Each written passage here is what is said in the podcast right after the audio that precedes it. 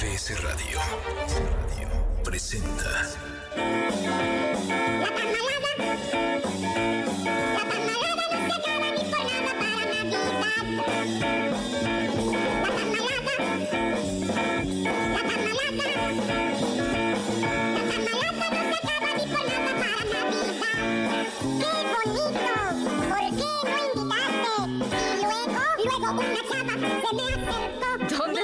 Tamales? ¿Dónde están los tamales? Me pregunto yo. Caray, viernes 2 de febrero del 2024. No hay tamales aquí en cabina, pero pero hay espíritu de la Candelaria. Eso, eso que ni. Eh, gracias por estar con nosotros. Viernes 2 de febrero del 2024. Yo soy Ana Francisca Vega. Mucho que conversar eh, esta tarde. Nuestros aplausos. Híjole, esta semana, qué barbaridad todo lo que tuve que hacer. No sé ustedes, pero febrero eh, llegó con todo y el, y el cierre de enero también fue brutal. Así es que gracias por, estar con nosotros. los aplausos para pues irnos relajando rumbo al fin de semana. ojo, es un fin de semana largo para muchas personas. Lunes 5 de febrero va a ser un día eh, pues de asueto. Em, hay dos cosas importantes que pasan el lunes. Vamos a hablar sobre ellas. Eh, uno es eh, el paro nacional de transportistas que está planificado para el lunes 5 de febrero. lo platicábamos ayer, los transportistas en el país pues están cansados de em, trabajar en la inseguridad y, con pérdidas económicas millonarias. Cada eh, hora, dos transportistas en el país son asaltados en carreteras y el 80%, es decir, casi, casi, cada, casi, casi los dos, ¿no? Eh, cada hora son eh, asaltos con violencia. evidentemente, pues algo tiene que cambiar, algo, algo se tiene que hacer. van a hacer un paro, vamos a estarles informando en dónde van a estar cerrando, porque hay mucha gente que dice, bueno, pues si yo me voy de fin de semana y me voy a Cuernavaca, que a que a Valle de Bravo, que a Toluca, que a Ixtapan de la Sal. Y si no puedo regresar el lunes, ¿qué hago, no? Porque pues ahí van a estar los transportistas. Bueno, por supuesto, vamos a hacer eh, eh, lo posible por darles la información más detallada de en dónde van a estar. Eh, o hasta el momento en donde se ha informado que van a estar los transportistas em, pues en las distintas carreteras y en los distintos puntos del país haciendo pues este, este paro nacional. también se van a presentar o va a presentar el presidente López Obrador su serie de reformas, iniciativas em, eh, de reforma legislativa eh, de muchísimos temas. Em, que no tiene la mayoría calificada para pasarlos. La gran mayoría son eh, temas e iniciativas que tendrían que pasar por una mayoría calificada en el Congreso. No la tiene, pero bueno, le va a servir al presidente López Obrador para tener pues un buen eh, colchón y un buena, una buena manera de eh, pues mantener vivos ciertos eh, temas que a él le importan y o para distraer a la opinión pública en el arranque de las campañas electorales. Vamos a entrarle de fondo hoy al tema de las pensiones porque el presidente propone que la gente cuando se pensione cobre el 100% de su pensión y pues qué padrísimo, Nadie estaría en desacuerdo con eso. Eh, a todos los trabajadores nos conviene recibir el 100% de nuestra, de nuestra pensión, ¿no? El 100% de nuestro salario, eh, de último salario. Pero, pues, ¿cómo se va a pagar eso? O sea, ese es el gran problema, ¿no? Que, que se diga exactamente cómo, cómo están las finanzas pensadas para que em, pues que se pueda pagar algo así. En ningún lugar del mundo hay, hay, pensiones al 100%, eso hay que decirlo, así es que bueno, pues ahí está. Dice Martí Batres que es temporada de sopilotes. Eh, con respecto al tema del agua. Eh, dice que es temporada de sopilotes y que no es cierto que para mayo eh, la cosa se ponga grave en la Ciudad de México con respecto a el abasto de agua. Eh, estaremos con ello. estaremos con Oria y su música porque es viernes y el cuerpo lo sabe. Doña Jovita Manrique, la crack de este programa, con su molito, que ya vi, no trajo tamales, pero bueno, seguro trae siempre muy buen molito. gracias por sintonizarnos. Soy al Carmen Durango, Felipe Carrillo Puerto, Ixtapas y Guatanejo Torreón y hoy un... Una mención aparte y un abrazo solidario a toda la gente de Reynosa que ha vivido un día eh, pues de pesadilla eh, y ojalá nos lo puedan contar 5543-77125 en nuestra, nuestro WhatsApp. Eh, bloqueos, quema de vehículos, las famosas piñas, ¿no? Que tira el crimen organizado, estas eh, pues especie de, pelotitas eh, con clavos para hacer que las llantas de los coches se ponchen y pues te asaltan. Em, veía reportes, por ejemplo, de gente que estaba en un alto y los que estaban controlando el alto eran grupos del crimen organizado que pues le pedían a la gente que pagara para poder pasar los altos en la ciudad de Reynosa. Así es que un abrazo de veras para toda la gente que nos está sintonizando allá y por supuesto aquí en el Valle de México a través del 102.5. Estamos en WhatsApp 5543-77125 y en todas las redes sociales. MBS Noticias informa.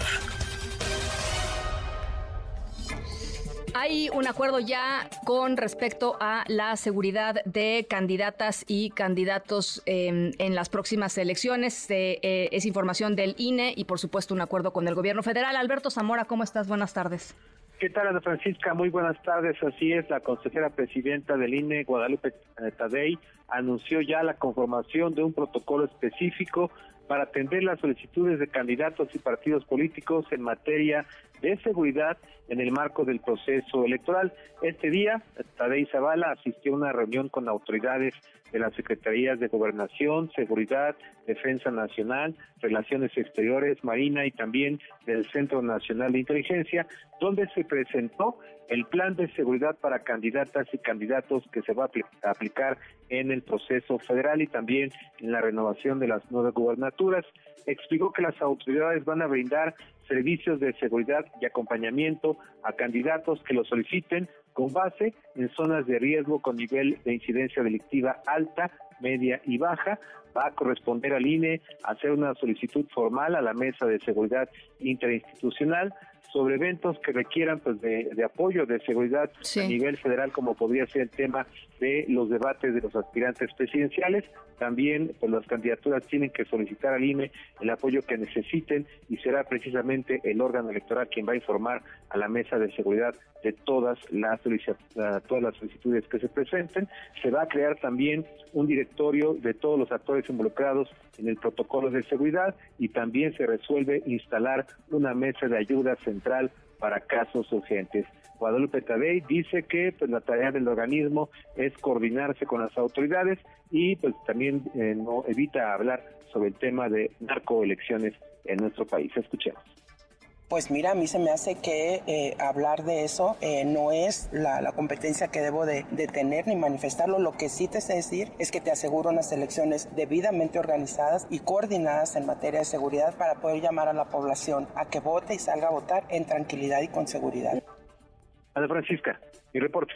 Muchísimas gracias, Alberto.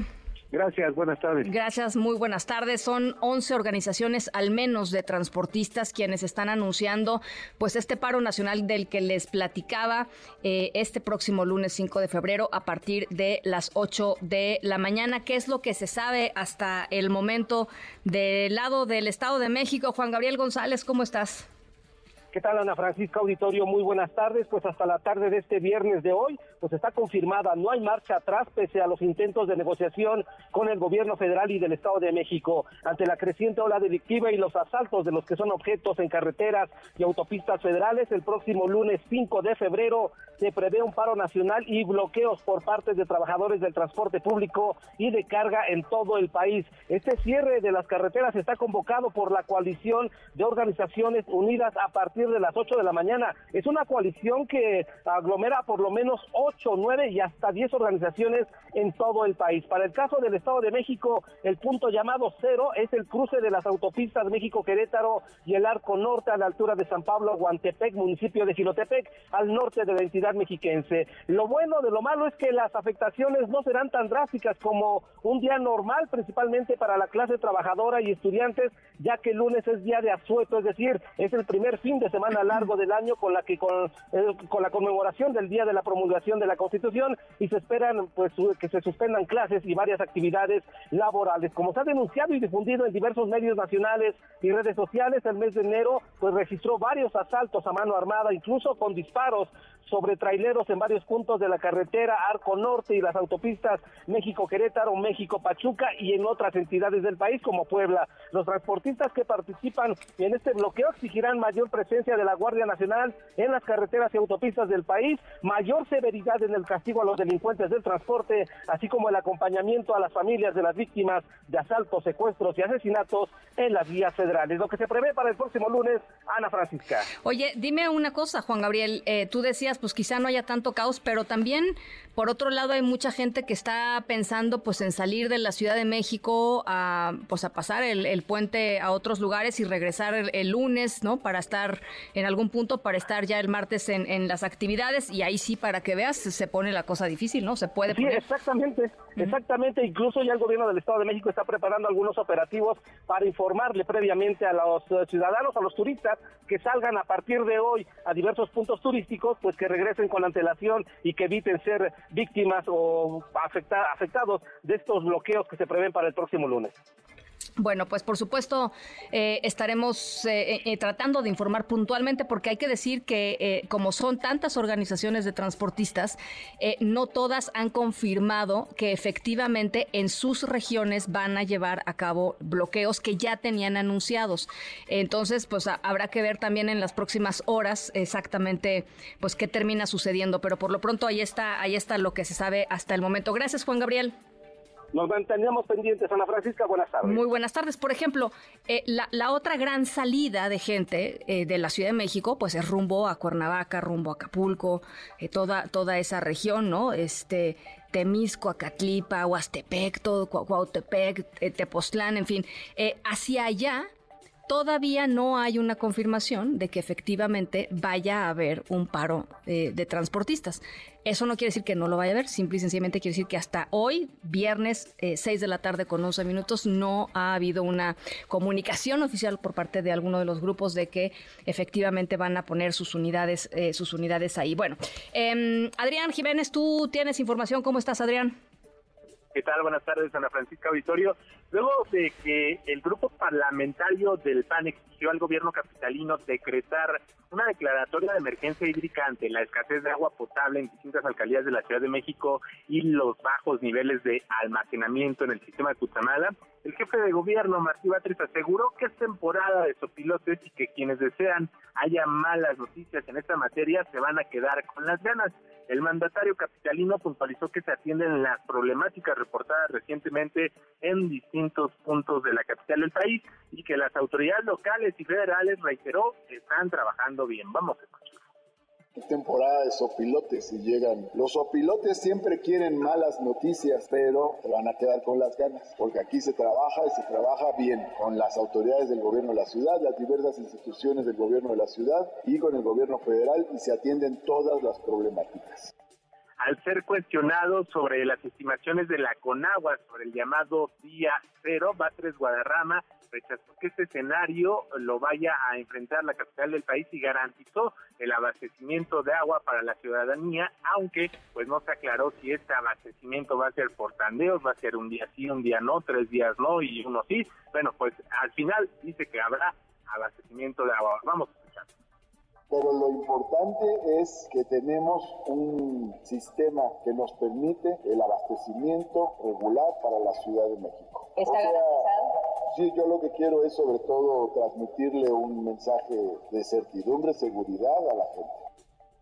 Asimismo, el jefe del Ejecutivo local llamó al Congreso Capitalino a aprobar la reforma que envió en el año pasado, a finales del año pasado, para mejorar la captación de agua en toda la ciudad y ante las versiones que alertan sobre un nuevo mega recorte de agua, el sistema de aguas de la Ciudad de México, el SACMEX, aclaró a través de su cuenta de ex que no se tienen previstas nuevas disminuciones al suministro. Ana Francisca Auditorio, la información que les tengo. Muchísimas gracias, Adrián.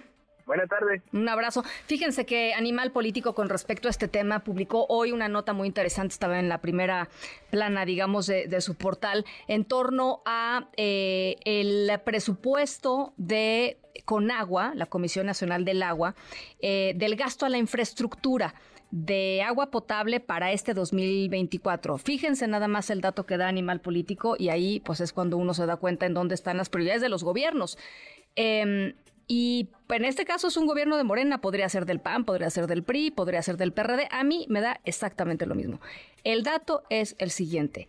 La Conagua va a tener un recorte del 47% al gasto en infraestructura de agua potable para este 2024 en medio de esta temporada que la Conagua eh, habló sería una temporada de muchísima sequía y con una buena parte del municipio, 61% del, del país, de los municipios del país, con una eh, sequía eh, importante. Así es que los programas, nada más para que pues, nos quede muy claro este tema, los programas a los que se les quitó más presupuesto corresponden a infraestructura en agua potable, alcantarillado y saneamiento con menos 47.7%, infraestructura para la protección de centros de población y áreas productivas menos 36.8%, agua potable, drenaje y tratamiento menos 27%.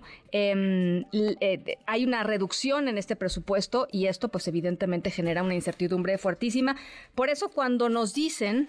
Em, que, pues, que todo está bien y que no hay ningún problema, pues los datos dicen otra cosa. Los datos dicen que hay una sequía brutal, con agua alertó hace unos días, y por otro lado, pues que eh, pues la, Comisión eh, Nacional de em, del agua, pues tiene un recorte en una infraestructura que tendría que haber al revés, ¿no? Justamente al revés, en un momento en donde se están enfrentando pues estas crisis tan, tan importantes. Las seis de la tarde con 16 minutos. Ana Francisca Vega, NMBS Noticias. Bueno, pues ya les decía, em, hay y habrá em, el próximo lunes 5 de febrero eh, una, un paro nacional de transportistas. Eh, los lleva el tema de la inseguridad a las calles, a las carreteras del país, a tratar de llamar la atención de las autoridades para que eh, pues eventualmente puedan tomar una estrategia o armar una estrategia que los proteja y tanto en términos de las vidas de los de los choferes de los camiones como en términos de la de la propia eh, mercancía que ellos, que ellos van llevando de un lado a otro. David Muñoz, presidente nacional de la Asociación de Conductores Federales Unidos, gracias por conversar esta tarde con nosotros. Hola, muy buenas tardes. ¿Cómo, cómo, valoran lo que va a pasar el próximo lunes? Eh, mira, estamos convocando a un paro nacional de labores. Eh, para que no haya malos entendidos por ahí, no son bloqueos carreteros, son eh, marchas pacíficas en distintos tramos de la red carretera nacional en todo el país. Que, pero esas marchas, perdón, para, para precisar, y creo que a la gente le importa, esas marchas pues van a provocar un, pues un retraso de la gente que está en las carreteras, ¿no? Eh, mira, eh, va a ser en lo, en lo mínimo. No no vamos a, a bloquear, por lo tanto vamos a permitir el, el, tránsito de vehículos, autobuses y vehículos de emergencia. No, no, no pretendemos, no vamos a, a, detener por ahí a los automovilistas, eso definitivamente está descartado y van a poder circular libremente. eh, ¿cómo, cómo lo, ¿Cuántos van a ser, eh, David? ¿Cuántos tienen pensado? Mm, tenemos un eh, estimado por ahí de aproximadamente 150 mil unidades de transporte en sus distintas modalidades eh, los que van a participar en la manifestación. De, de una u otra manera, eh, algunas unidades por ahí se van a detener en sus eh, centros logísticos eh, de carga o descarga, no van a salir a carretera. algunos que van a, en tránsito se van a detener en apoyo a esta manifestación. Es lo que va a acontecer, no vamos a bloquear carreteras. Em, si se detienen, sin embargo, pues sí haber, habrá bloqueo, ¿no? Digo, perdón que insista en esto, pero creo que es importante precisar. Y creo que la gente está sensible al tema que, les preocupa, que es la inseguridad, David. Eh, sí, normalmente, mira, eh, podemos, eh, las marchas, la marcha va a consistir en, eh, en un avance en, doble circulación. Pretendemos dejar un carril libre para los automóviles. Ya. Únicamente vamos a, a manifestarnos el, los camiones de carga. En un lado. Em, ¿Qué, le, qué, le, qué, quieren que pase con este, con este paro? O sea, ¿cuál es el objetivo de este paro? ¿Quién, ¿Quién tendría que salir a hablar sobre ello, a sentarse con ustedes, a resolver algo? ¿Quién? Platícanos un em, poquito eso. Mira, principalmente, pues lo que se está demandando, lo que está exigiendo eh, con apego a nuestros derechos es la seguridad en las carreteras del país. en este caso, pues sería la Guardia Nacional, que es la encargada de la seguridad en carreteras, la que tendría que tomar eh, cartas en el asunto eh, eh, mediante un diálogo presencial por ahí con los dirigentes de las organizaciones que vamos a participar. Em, ¿Cómo está el tema desde lo que has vivido tú, David, desde lo que han vivido este, tus agremiados en términos de, seguridad? ¿Qué está pasando en las carreteras de México? Mira, eh, es un problema que ya traemos de muchos años. El robo al autotransporte siempre ha existido, pero en estos últimos años la verdad se ha incrementado eh, a pasos agigantados.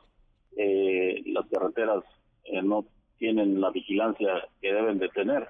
están totalmente en manos de, de Lampa y por lo tanto pues ha habido ya muchas pérdidas de, de vida de compañeros conductores, algunos otros desaparecidos tenemos por ahí eh, algunos casos eh, muy sonados, como el compañero Jorge Reynoso Gutiérrez en el 2021 allá en Ciudad del Carmen, eh, donde pues se vio involucrada la Guardia Nacional y hasta el momento pues no no ha habido solución ni respuesta a su familia, entre muchos, muchos casos que más por ahí de compañeros que han sido asesinados. Entonces, pues no, no tenemos acción por parte del gobierno.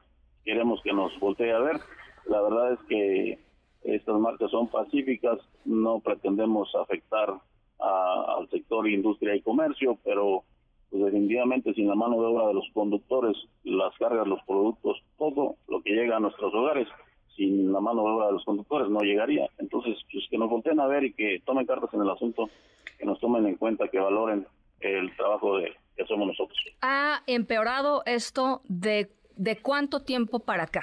O sea, ¿cuándo marcarías tú, David, el comienzo del deterioro en lo que estás viendo de qué sucede que nos estás narrando? Eh, te puedo decir que hace aproximadamente dos años y medio, casi los tres años para acá, se ha disparado el robo al autotransporte de carga en las carreteras del país. Eh, estamos hablando del, del 2021 eh, para acá, podríamos decirlo así, donde se ha disparado la, la esta, esta parte del, robo. Eh, anteriormente, bueno, siempre ha existido. Eh, lo que ya no toleramos es que ahora, pues, están asesinando a los compañeros. Y eso ya no, ya no nos podemos seguir permitiendo. Tenemos que alzar la voz. El dato del propio Sistema Nacional de Seguridad eh, Pública, David, dice que el 80% de los eh, asaltos que hoy se están dando en carreteras del país son asaltos muy violentos. Así es. Eh, y ya no solo, a veces ya no hay lugar seguro donde, donde tengamos a descansar.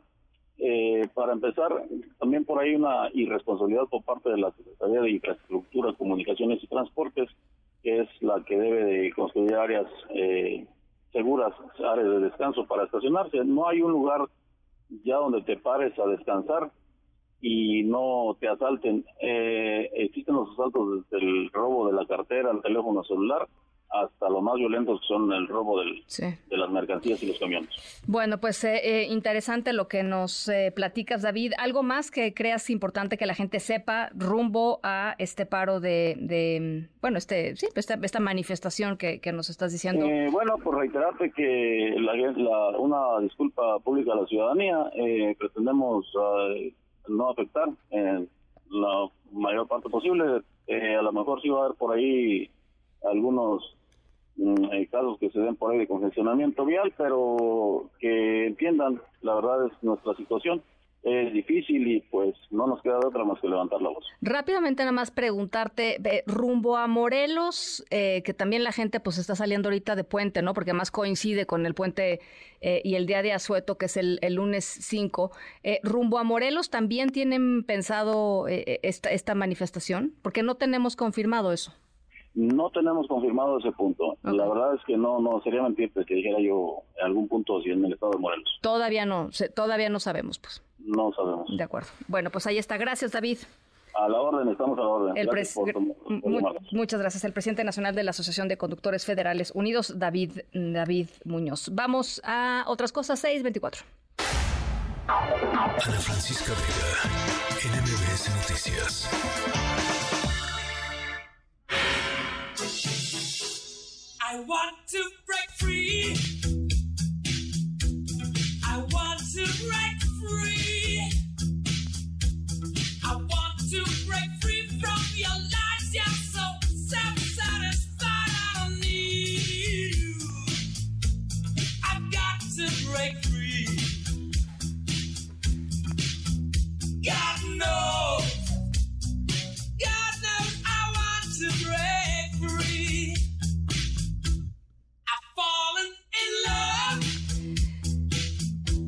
Bueno, ya se vislumbra por ahí el fin de semana, así es que eh, nuestra historia de Sonora de hoy tiene que ver con libertad.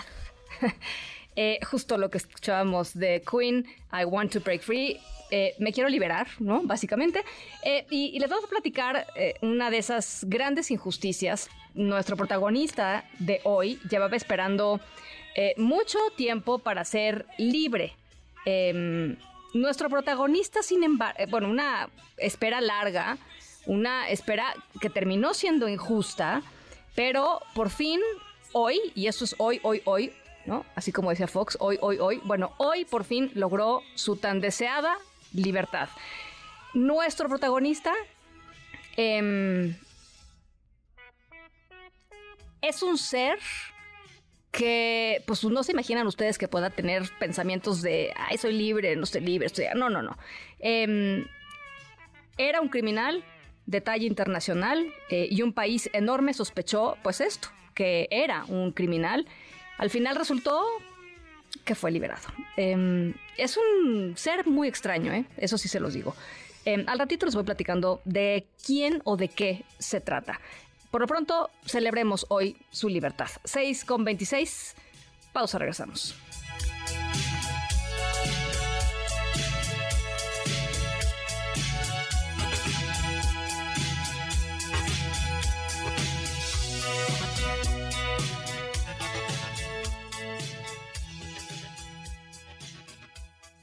En un momento regresamos. Continúas escuchando a Ana Francisca Vega por MBS Noticias.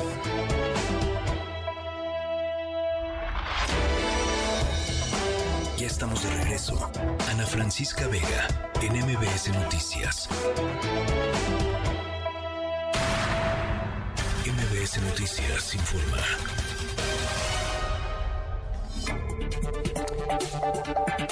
Hoy, ya les decía un día difícil para eh, la ciudad de Reynosa, para la gente de Reynosa, eh, una serie de bloqueos, de balaceras entre eh, personas, miembros del crimen organizado y elementos de la Guardia Nacional. El saldo es de al menos un estudiante lesionado por una bala perdida, pero finalmente, bueno, pues el terror de muchísima gente, uno ve eh, las redes sociales, los videos que estuvieron subiendo y en general los mensajes que estaban compartiendo, pues eran de, de verdadero pánico de lo que estaba pasando ahí en Reynosa. ¿Cómo están las cosas eh, ahora mismo? José Alfredo Lisiaga, saludo con mucho gusto.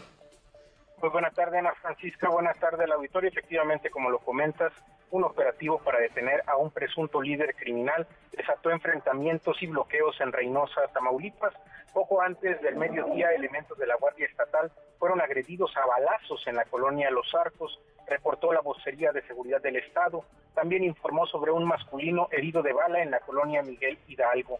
Diversos ataques a corporaciones policiales derivaron en bloqueos y el posterior aseguramiento de una camioneta con blindaje artesanal cuyos tripulantes huyeron y dejaron abandonada en la colonia Balcones de Alcalá, donde quedaron cartuchos, cargadores y un arma larga.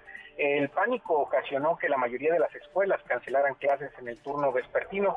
De hecho, como bien lo comentabas, una estudiante de 17 años de edad fue herida de bala, eh, fue herida por una bala perdida Sí. e ingresó al hospital Muguerza, donde esta tarde, según la vocería de seguridad, ha informado que es reportada estable, pero y, y fuera de peligro. Qué bueno. Eh, te comento que el último reporte de la vocería de seguridad fue hace aproximadamente eh, 30 minutos, donde eh, hay otro masculino, eh, está, está siendo reportado sin vida en el Tianguis Nuevo Amanecer en el libramiento a Monterrey. La vocería de seguridad no precisa si se trata también de un hecho de violencia, pero bueno, es esta eh, jornada jornada que se vive violenta, que se vivió violenta en Reynosa, Tamaulipas. Hay que recordar, Ana Francisca, que Reynosa es frontera con la ciudad de Hidalgo, Texas, también con la ciudad de Mission, también con la ciudad de eh, McAllen y de Far en Texas, eh, Ana Francisca.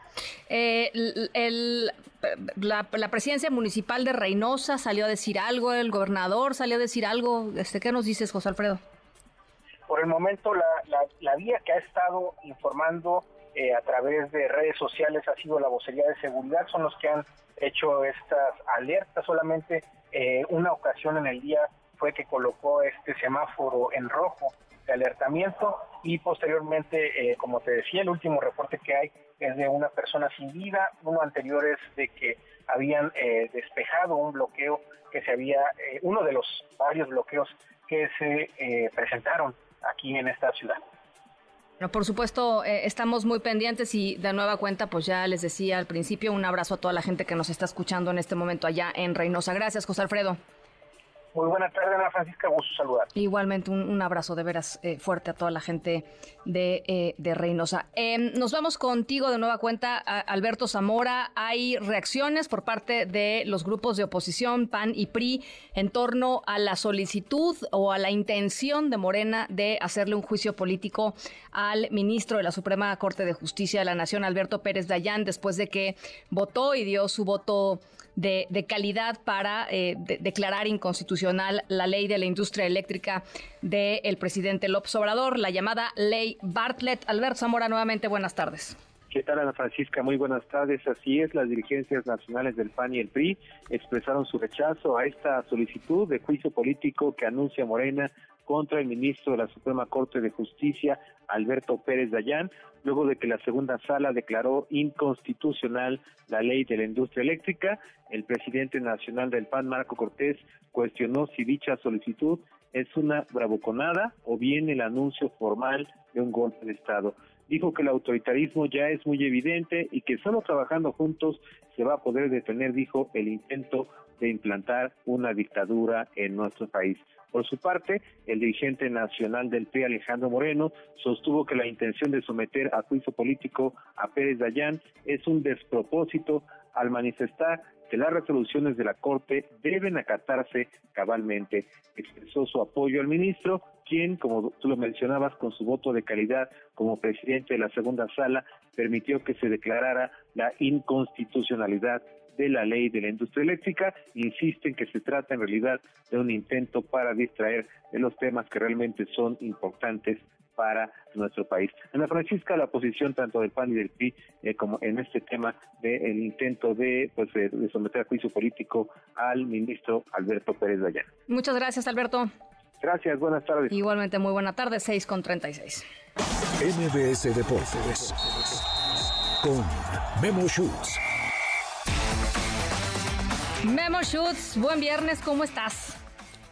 ¿Qué, Ana Francisca? ¿Bien y tú? Yo contenta de platicar contigo y sé que traes varias cosas, pero yo antes, antes de cualquier cosa, quiero expresar mi, mi, eh, pues lo, lo, impresionada que estoy con el tema que ha dado la vuelta al mundo, que es eh, el asunto de que Taylor Swift sí va a poder llegar al Super Bowl, este, después de haber tenido un concierto en Japón. Es tan famosa Taylor Swift y tan famoso el romance entre Taylor Swift y el, y el quarterback de los Chiefs, ¿no? ¿Es de los Chiefs? ¿Es el quarterback? Es el, el, el ala cerrada, Travis Kelsey. El ala el cerrada. Chiefs, exacto. Que la embajada de Japón, en esta, de Estados Unidos en Japón, eh, acaba de sacar un comunicado diciendo, tranquilos, no hay problema. Después de 12 horas de, de vuelo, por el cambio de horarios, eh, Taylor Swift efectivamente puede estar sin problemas en Las Vegas antes de que eh, arranque la, eh, pues el, gran, el gran tazón de la NFL. Y es que fíjate, Ana Francisca, de hecho... Eh, eh, han sacado una, una, relación aproximada de lo que le ha significado de publicidad gratuita a la NFL y a City, bueno. este, este, este, noviazgo y estamos hablando de más de 330 millones de dólares. O sea, es, es, realmente es un fenómeno, es una locura y sabemos, yo creo que ahorita en el mundo no hay una artista pop más famosa que Taylor Swift, tanto que inclusive se manejan teorías de conspiración, imagínate nada más, que dicen que los, los pro Donald Trump dicen que este noviazgo está hecho para favorecer a Biden en las elecciones. Imagínate nada más hasta dónde llega esto. Bueno, pues muy impresionante. El caso es que todo el mundo puede respirar tranquilo. Los fans de Taylor Swift en Japón van a poderla ver en concierto y eh, la gente en el Supertazón también. Sí, va a llegar con más de 24 horas por el cambio de horario. Se sube a su jet privado porque ella no viaja como todos los mortales, como todos nosotros. Así que no va a haber tema. Va a llegar con suficiente tiempo para descansar y luego estar en el estadio. Me parece muy bien. Bueno, ya pasando a cosas más serias, mi querido Memo.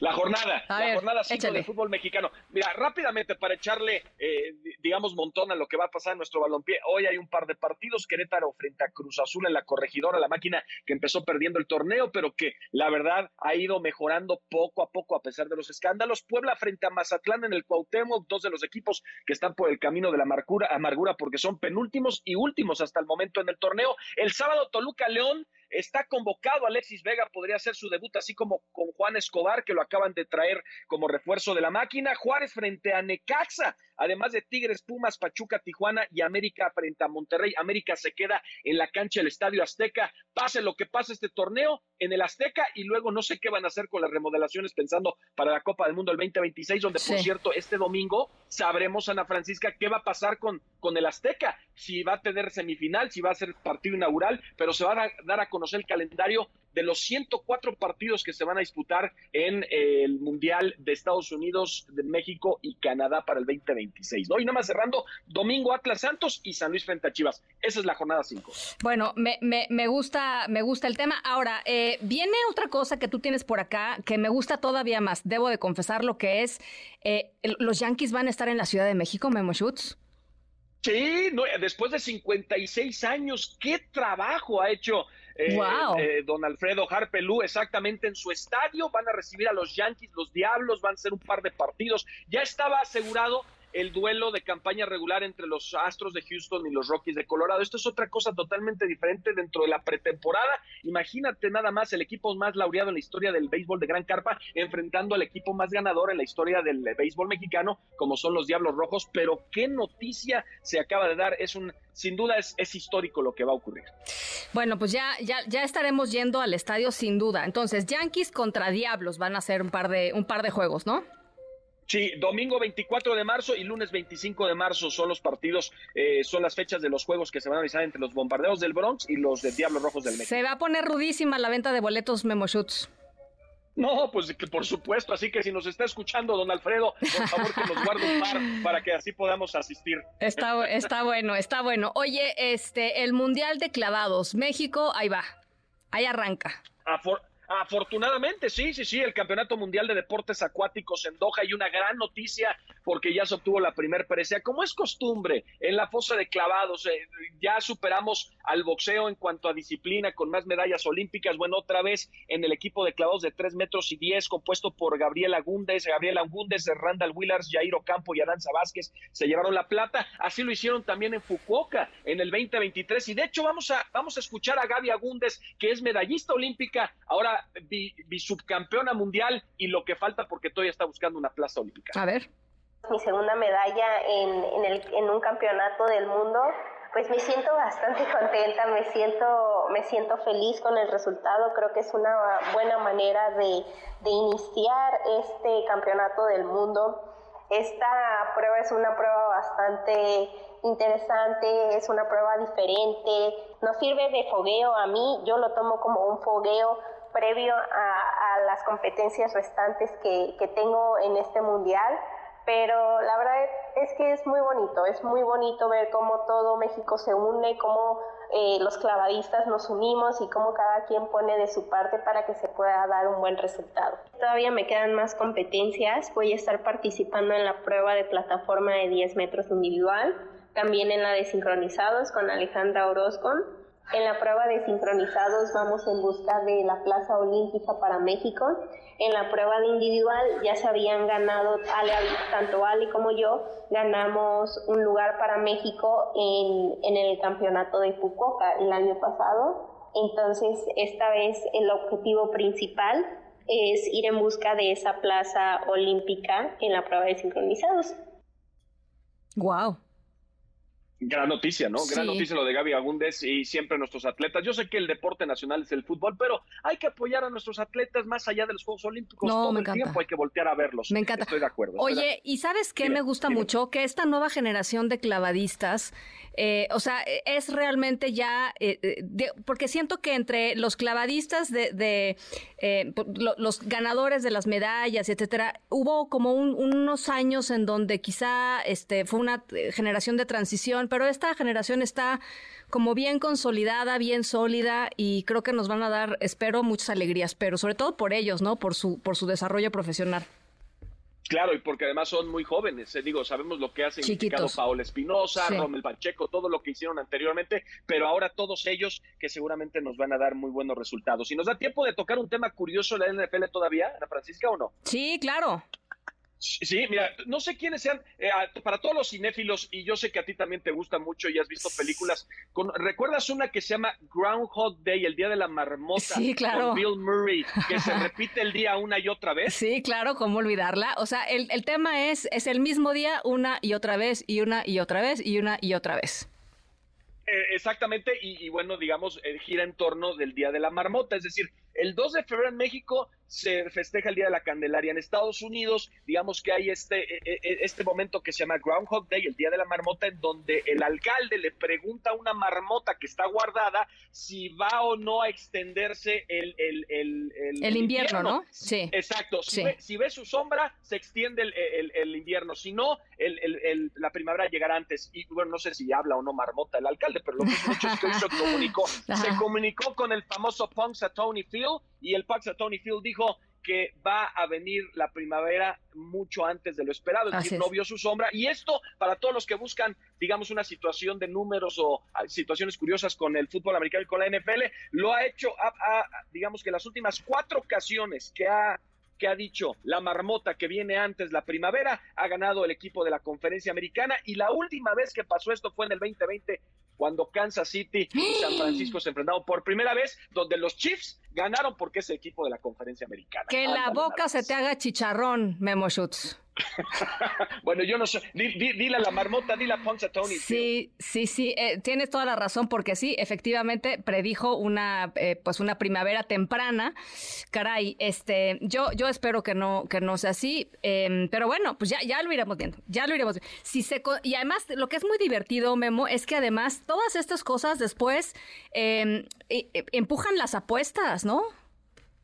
Claro, sí, claro. Y ahora, curiosamente, San Francisco es favorito. Ya en sé. Los momios, los 49 son favoritos y eso me preocupa mucho por, por, por, tu, por tu escuadra de los 49. Ya sé, ya sé, por eso te digo que la boca se les haga chicharrón a la marmota y a todo mundo. Este, pero bueno, ya, ya lo iremos eh, conversando más adelante, Memo. Te mando un abrazo, lindo fin de semana. Igualmente para todos, abrazote, querida Ana Francisca. Muy buen, buen fin de semana, el gran Memo Schutz. Em, ¿Cuál es su predicción? ¿Cuál es su predicción? Yo digo que 49 Chiefs sería una gran revancha, ganando, por supuesto, 49 de San Francisco. Ya lo veremos y haremos que la marmota este, pues haya equivocado, esperemos que se haya equivocado en sus predicciones de este año. Las 6 con 46. MBS Noticias con Ana Francisca Vega.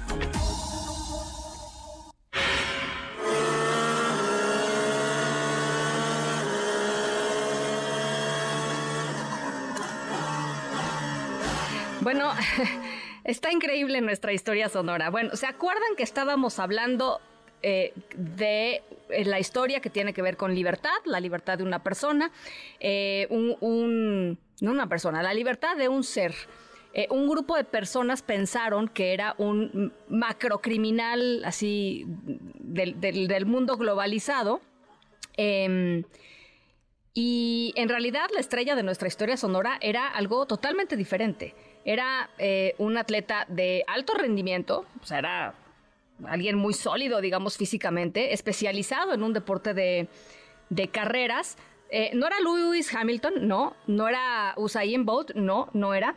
Eh, es una estrella del atletismo, ciertamente mucho menos conocida que Usain Bolt, que pues un día se cansó del deporte, se escapó de su hogar y es por eso que se metió en una serie de problemas que lo terminaron, pues esto, dejando eh, preso, ¿no? Sin poder gozar de la libertad que hoy recuperó.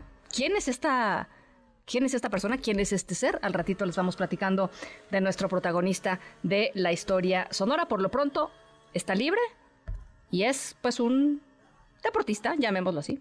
Vamos a la pausa 6 con 48, regresamos con mucho más.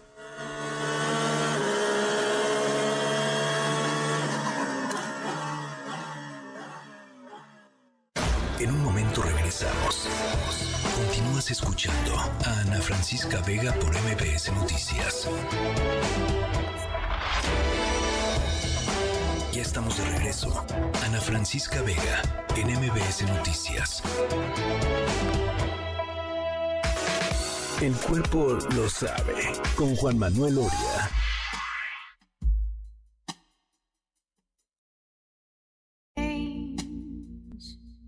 Like the wind, like the water, like skin. Change like the sky, like the leaves, like a butterfly. Would you live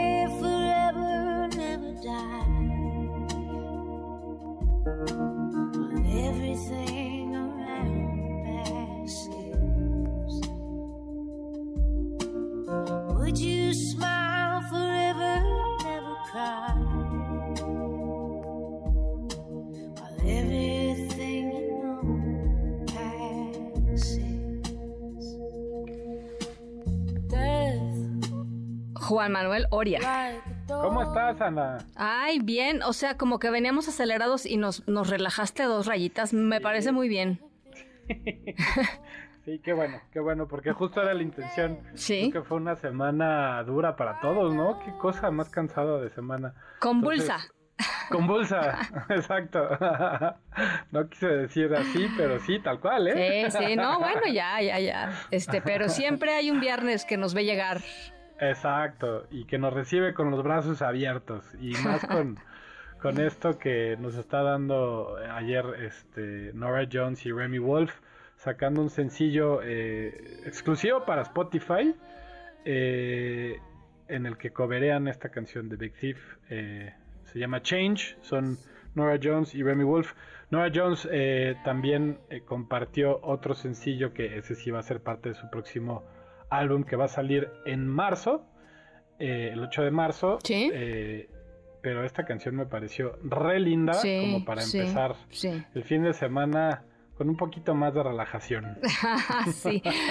Este, como, como Mr. Miyagi, ¿no? En, en- en, em, cuando no te rías. Cuando karate, cuando Karate Kid que decía respira adentro, respira afuera, ¿no? Breathe in, breathe out. Exacto, Así. exacto. Sí, esa está como de Nora Jones. Sí. Totalmente. Totalmente. Primero respiren y vamos a lo, a lo interesante de las noticias, no, no es cierto, de, de- de lo que viene el fin de semana. Vienen los Grammys, Ana. Sí.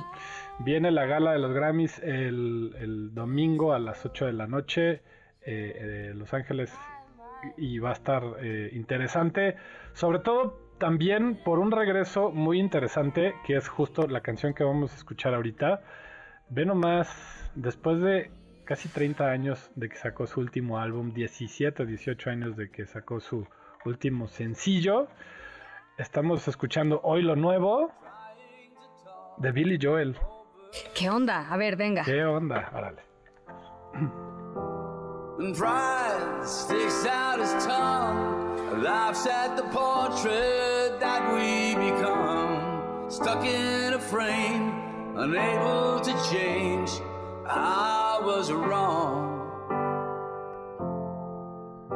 I'm late,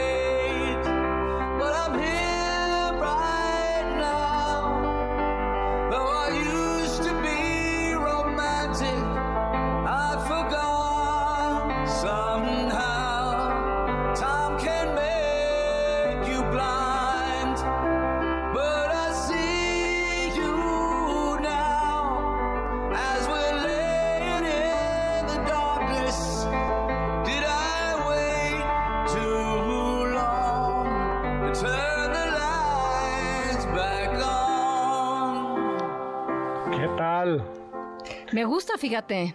Me esperé mucho como para volver a prender las luces, dice Billy Joel. ¿Cuántos, ¿Cuántos años que no hacía algo así?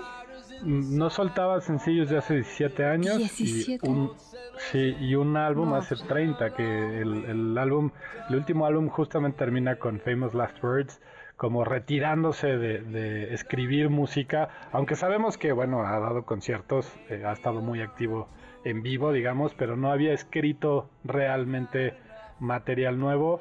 Ya tenemos una nueva canción de Billy Joel, eh, está buena y sobre todo la va a interpretar en la gala de los Grammys. Entonces, bueno, eh, algo, algo interesante que ver este fin de semana. No, ya, yo creo que ya se cerró la contienda por el aplauso de la semana, mi querido ¿Sí? Oria, pero sí, pero bueno, va- va- pero tú yo sé que tienes una sorpresa bajo la manga. Sí, sí, porque andábamos muy downer, entonces vamos a ponerlos a bailar, ¿te parece? Échele. Con lo nuevo de otro regreso interesante. ¿Qué cosa? En otro sentido completamente.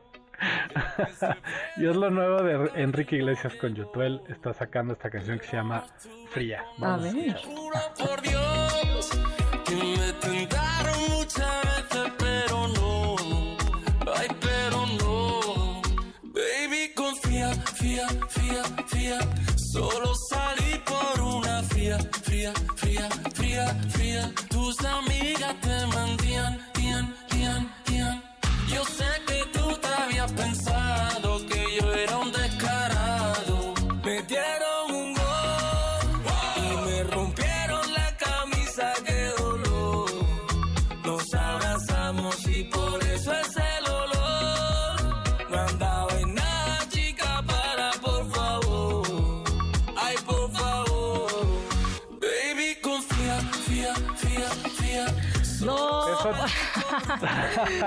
Oria, no, no. No, ¿verdad? No, No, no, funciona.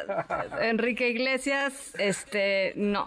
No, no, me, me pareció, pero lo que me, me parece muy interesante este, es la promoción que le están dando a este sencillo, eh, como que quieren que jale, no estoy seguro que lo haga, la verdad, le falta algo, no sé, no sé qué opinen ustedes.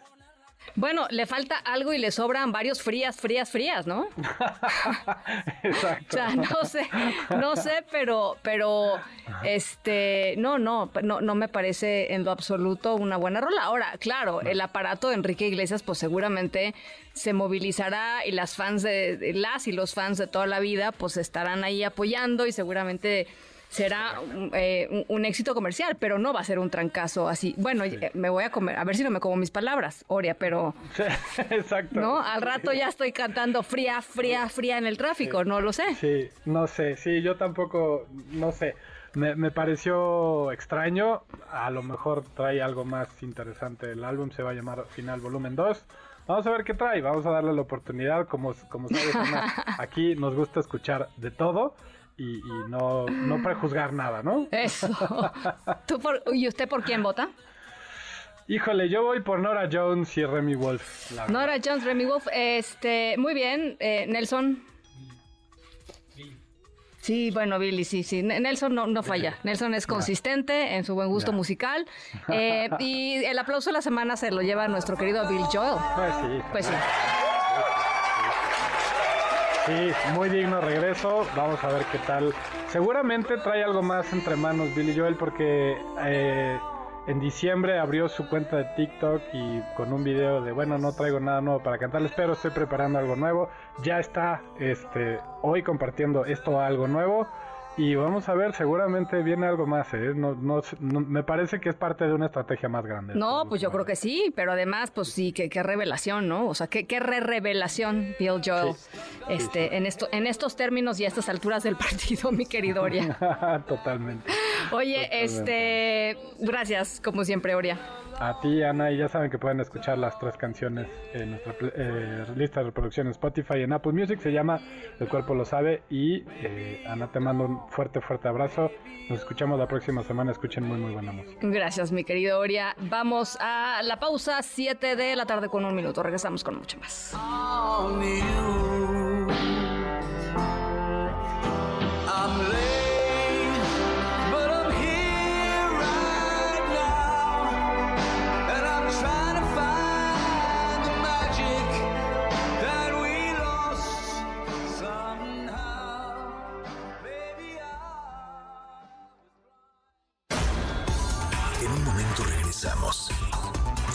Escuchando a Ana Francisca Vega por MBS Noticias. MBS Radio presenta Ana Francisca Vega en MBS Noticias. Continuamos. 7 de la tarde con 9 minutos. Gracias por seguir con nosotros aquí en MBS Noticias. Yo soy Ana Francisca Vega. Eh, buen viernes, eh, viernes 2 de febrero del 2024. Aquí no trajimos tamales tache para mí, para el equipo. O sea, fatal, ¿eh? Jóvenes. No, ¿qué? ¿Me están diciendo que por ahí tamales? No, sí, no, tache, tache. Eh, nos vamos a reivindicar para el año que entra. Vamos a hacerlo mejor. Vamos a hacernos la, pro- la- la pro- la promesa a nosotros mismos. El año que entra nos traemos nuestros tamales, ¿no? Eh, si van a, a celebrar la Candelaria, pues disfrútenla mucho. Oigan, por cierto, ¿vieron al embajador de Japón en México? Eh, no sé si tengan por ahí el audio, a ver si lo pueden encontrar por ahí. Qué maravilla eh, el embajador em, japonés en México que eh, siempre hace como videos simpáticos de cosas que le suceden en este país. Y hoy decidió salir de su oficina para entregar guajolotas a la gente que trabaja cerca de su oficina. Y entonces fue este pues con su con su eh, pues como una especie como de charolita digamos con las guajolotas este, dándoselas a las personas que barren ahí en la avenida del Paseo de la Reforma, este, a los que estaban ahí sentados recogiendo las, las este, ¿no? Des- deshojando las plantas, en fin. Ahí está el, el embajador. Vamos a, vamos a escucharlo, ¿les parece? A ver. Día 6 de enero, así que voy a repartir esas tortas tamales eh, nuevamente a las personas que trabajan cerca de la embajada. Muchas gracias y espero que este, reciban estos tamales. Gracias. Pues vamos a regalar a esta persona. No sé, ojalá que reciba. Eh, Soy embajador de Japón que trabajo aquí. Este, me tocó niño y quiero regalar tamal eh, si puede recibir. Sí, por favor. Ojalá. Muchas gracias. Siempre está limpiando. No, a usted. Gracias. Siga tocando niño. gracias. Le dice la señora que le siga saliendo niño. bueno, está el embajador de Japón en México, Noriteru Fukushima, repartiendo esas tor- tortas de tamal. De veras, véanlo, está en redes sociales ahí en Avenida Paseo de la Reforma. Eh, gracias por eh, seguirnos acompañando en esta segunda hora. Vamos a hablar sobre el plan de las pensiones del presidente López Obrador y... y em, pues si tiene sentido o no, o si nomás va, va a seguir con las analogías de los tamales, o si nada más es atole con el dedo. Em, vamos, a, vamos a estar platicando sobre ello, de dónde podría salir la lana para que los mexicanos que se pensionen puedan tener el 100% de su último sueldo. Vamos a estar eh, en eso. No hay, no hay muchos analistas que digan que es posible. Vamos a, vamos a platicarlo y además, por supuesto, la rockstar de este programa, doña Jovita Manrique y su molito de viernes. Eh, todo esto y mucho más, por lo pronto, a otras cosas. Las 3 esta tarde. Alberto Zamora, para la próxima te invitamos aquí a la cabina, porque ahora sí ha sido cliente, cliente exclusivo de, de nosotros. ¿Cómo estás, Alberto? ¿Qué tal? Muy buenas tardes, así es. Eh, Ana Francisca, bueno, la información está relacionada con el tema de los toros. La Plaza de Toros México informó que el recurso de queja que presentó contra la suspensión provisional otorgada por una juez para que se suspendieran las corridas de toros fue resu- resuelto de manera favorable por el décimo tercer tribunal colegiado de circuito. De esta manera afirma que se van a reanudar los espectáculos taurinos en dicho lugar, especialmente las corridas que estaban programadas para los días domingo y lunes. Indicó que la determinación va acorde con la resolución de la segunda sala de la Corte que emitió el pasado 6 de diciembre y que con ello se confirma que la voluntad de unos cuantos no puede imponerse a terceros. Y bueno, pues al conocer esta resolución, Jorge Gaviño, él es diputado local y también representante de la Asociación Civil Todas y Todos por Amor a los Toros, él aclara que la revocación de la suspensión provisional a las corridas de toros y que se adoptó este día no se refiere al fondo del asunto, dice que la sentencia de fondo dependerá de lo que resuelvan los jueces de distrito, por lo que pues van a seguir insistiendo en la lucha jurídica hasta la última instancia, pero por lo pronto pues se reanudan las corridas de toros en la Plaza México, Ana Francisca. Muchas gracias, Alberto. Gracias, buenas tardes. Buen fin de semana. Eh, se celebra la tamaliza, el Día de la Candelaria aquí en la Ciudad de México. Juan Carlos Alarcón. Eva, ¿qué tal? ¿Cómo estás? Eh, Ana, muy buenas eh, tardes. El Día de la Candelaria es motivo de reunión familiar con amigos o el momento para reflexionar sobre el cierre del ciclo religioso que comienza en diciembre y concluye este 2 de febrero con la presentación y bendición del Niño Dios, acompañada desde luego de la tradicional tamaliza. Por cualquier sitio es propio encontrar la venta de tamales y atole afuera de las iglesias, en las calles, de colonias, pueblos y barrios. Desde muy temprana hora muchas personas salieron en busca de los tamales, ya sea de hoja de maíz o de plátano, conocidos también como los oaxaqueños. Los sabores tradicionales, mole, rajas, salsa verde y de dulce, pero también hay otros no tan comunes. Escuchemos. Me estoy comiendo un oaxaqueño. Estamos haciendo la tradición de la Candelaria, el embrujado. Está rico también. Y ahorita pues lo que esté, eh, estamos refinando uno, uno de, de, de suaderito, otro verdecito, otro oaxa- oaxaqueñito, con un atolito de guayaba que está muy sabroso. Y en mi casa, pues al rato vamos a hacer tamales para levantar al niño porque lo venimos también a vestir. Y esperemos que todo nos quede bien rico como aquí. El atole, como los que se ofrecen en Iztapalapa, nos deja ver la amplia variedad de sabores y es que este día aprovecharon precisamente todos los que se dedican a la venta para acudir a la Feria del Tamal en esta demarcación y para ofrecer el mejor producto y sobre todo los mejores atoles. Escuchemos. Nuestros atoles son de leche de cabra, este es de mamey y tenemos de higo. Nuestros atoles son 100% de fruta natural y eh, están elaborados con leche de cabra, de frutas de temporadas o frutas exóticas. Tenemos de chongos zamoranos, guayaba, hacemos de zarzamora, de higo, de guayaba, de tapioca con leche de cabra, arroz con leche de cabra. Este 2 de febrero es día que motiva la reunión familiar o amistades con un detalle muy tradicional para, para el paladar. Tamales con atole, chocolate caliente, champurrado o bien un buen café. Ana, el reporte que tengo. Juan Carlos, no te me vas sin decirme cuál es tu tamal favorito. Tu tamal favorito, Juan Carlos. Híjole, el favorito, yo te podría decir que todos me encantan, pero el que más, más, más me gusta y desde, desde chavo, desde Sí, morro, sí. el de rajas con queso. Ese es Híjole. el favorito para mí. Oye, ¿y en guajolota o así solito?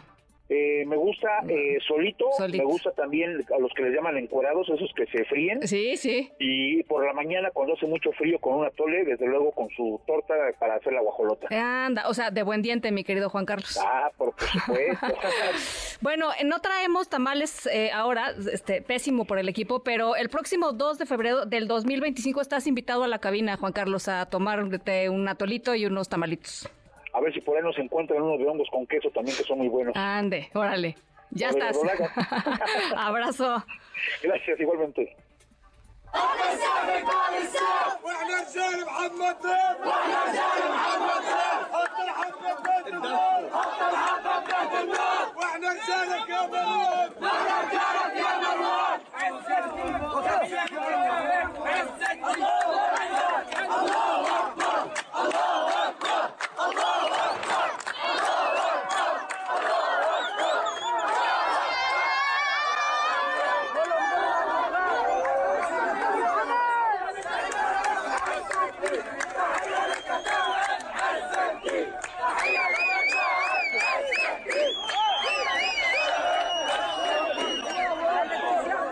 ¿Qué tenemos en el mundo, Álvaro Morales? ¿Qué estábamos escuchando? Hola Ana Francisca, muy buenas tardes a ti y a todos nuestros radioescuchas. Esto que escuchamos son los gritos de júbilo, de alegría, de felicidad de la población palestina en Gaza ante tan solo el rumor todavía de un posible cese al fuego negociado pues entre Hamas e Israel para permitir otro intercambio de rehenes como el que tuvimos hace unas cuantas semanas, meses ya.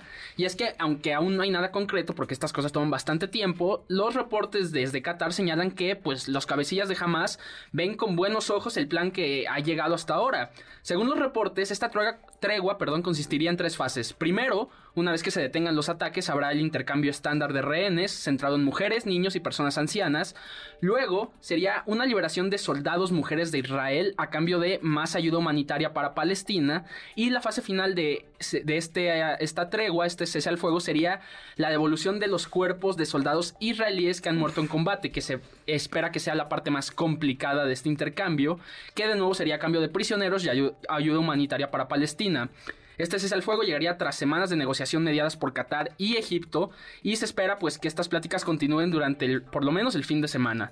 Conforme nos acercamos ya al cuarto mes de guerra desde el ataque del 7 de octubre, el número de muertos ha superado los 25 mil palestinos, de los cuales se estima que por lo menos 17 mil son niños, esto según reportes de las Naciones Unidas, perdón, 10 mil son niños según las Naciones Unidas.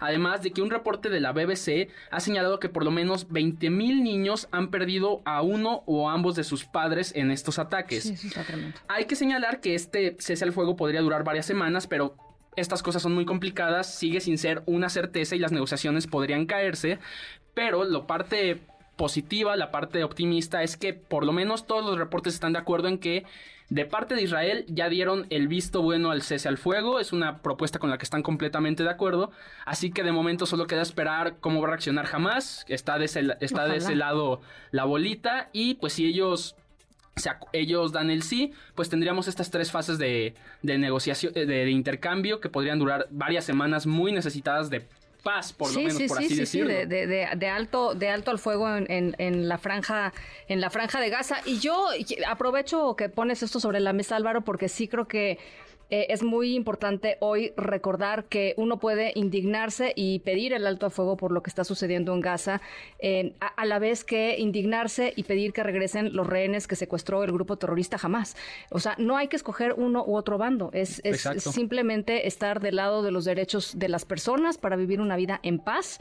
Eh, y, y creo que es muy importante, pues esto, ¿no? Que, que no, a ver, todo está polarizado por todos lados. Este, tratemos de no caer en, eh, en esta polarización, en un conflicto complejísimo con demasiadas aristas eh, y en donde la gente está sufriendo, la gente de Gaza, los niños de Gaza, las familias de Gaza, pero también las familias de los israelíes y de toda la gente que está eh, esperando a que, que liberen a los, a los secuestrados, todavía más de 100 Incluyendo aquí en personas. ¿no? México, que sí. Incluyendo a Orión Hernández, ciudadano mexicano, del que no se sabe nada desde el 7 de octubre. Pero bueno, gracias Álvaro. Gracias, Ana. Las 7 con 21. Ana Francisca Vega, NMBS Noticias. I admire your luck, Mr. Bond. James Bond. Who are you? Bond. James Bond. Bueno, no hay cosa más divertida que ver eh, películas viejas de James Bond. ¿Las han visto? O sea, ¿han visto el James Bond de Sean Connery cuando era joven, de Roger Moore? Eh, em, las, las primeras, ¿no? Goldfinger. eh, en fin, vean esas películas, todavía están por ahí eh, en ciertas plataformas. No hay de veras cosa más divertida que hacer. Ya después, cuando se pusieron Daniel Craig y todos los más modernos, este, bueno, pues ya, ya, ya, ya se les metió tecnología a la cosa. Pero lo bonito, bonito, bonito era ver pues los clásicos James Bond. Nuestra historia sonora trata de espía. Eh, o de espías, pero no de Sean Connery ni de Daniel Craig, no es el 007, pero sí eh, de una em, de un ser que durante un tiempo eh, fue considerado como un presunto espía internacional peligrosísimo. Nuestra historia sonora tiene que ver con una investigación que se llevó en- a cabo en muchos lugares del mundo, una conspiración de espionaje, el arresto de un deportista de alto rendimiento y su eventual, eh, eh, su eventual liberación y eh, redención el día de hoy. Sí, todo esto que les cuento, todo esto que les cuento en una sola historia. Al ratito les voy platicando un poco más. Las 7 con 23, vamos a la pausa, los dejo con James Bond, regresamos con más.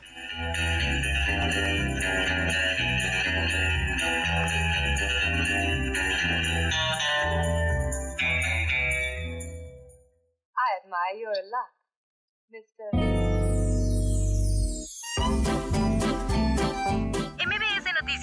Francisca Vega te lleva a los mejores eventos y tiene para ti. Dos pases dobles para la obra Peter Pan que sale mal. La cita es este 9 de febrero a las 20.30 horas en el Foro Cultural Chapultepec. Para, dinos tres secciones de este espacio y llama al 55 51 66 1025. Recuerda, MBS Noticias invita.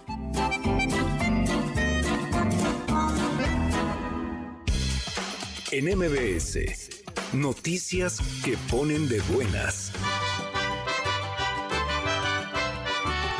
En el marco del Día de la Candelaria, a partir de hoy y hasta el domingo 4 de febrero, el Complejo Cultural Los Pinos realizará la tercera edición de la feria de Chile, Mole y Dulce, en la que los asistentes podrán disfrutar de una gran variedad de tamales. El evento estará abierto de las 10 de la mañana a las 6 de la tarde en la Plaza Sencali. La entrada es gratuita.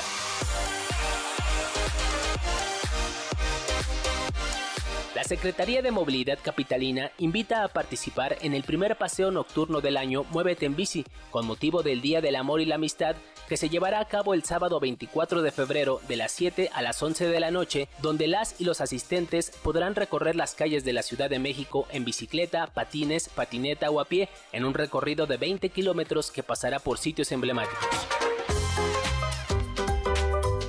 Secretaría de Turismo Federal realizó la entrega de los reconocimientos de estándares de calidad turística 2024, en donde se otorgaron 2.257 sellos, distintivos, constancias y acreditaciones de calidad turística a hoteles y restaurantes con altos estándares de excelencia, arquitectura y gastronomía única que reflejen la riqueza de la cultura mexicana. La Sectur detalló que trabaja en fortalecer las ventajas competitivas del sector, impulsando la profesionalización de los prestadores de servicios turísticos través de la clasificación hotelera, estándares de calidad, acreditación de guías de turistas y la formación de consultores.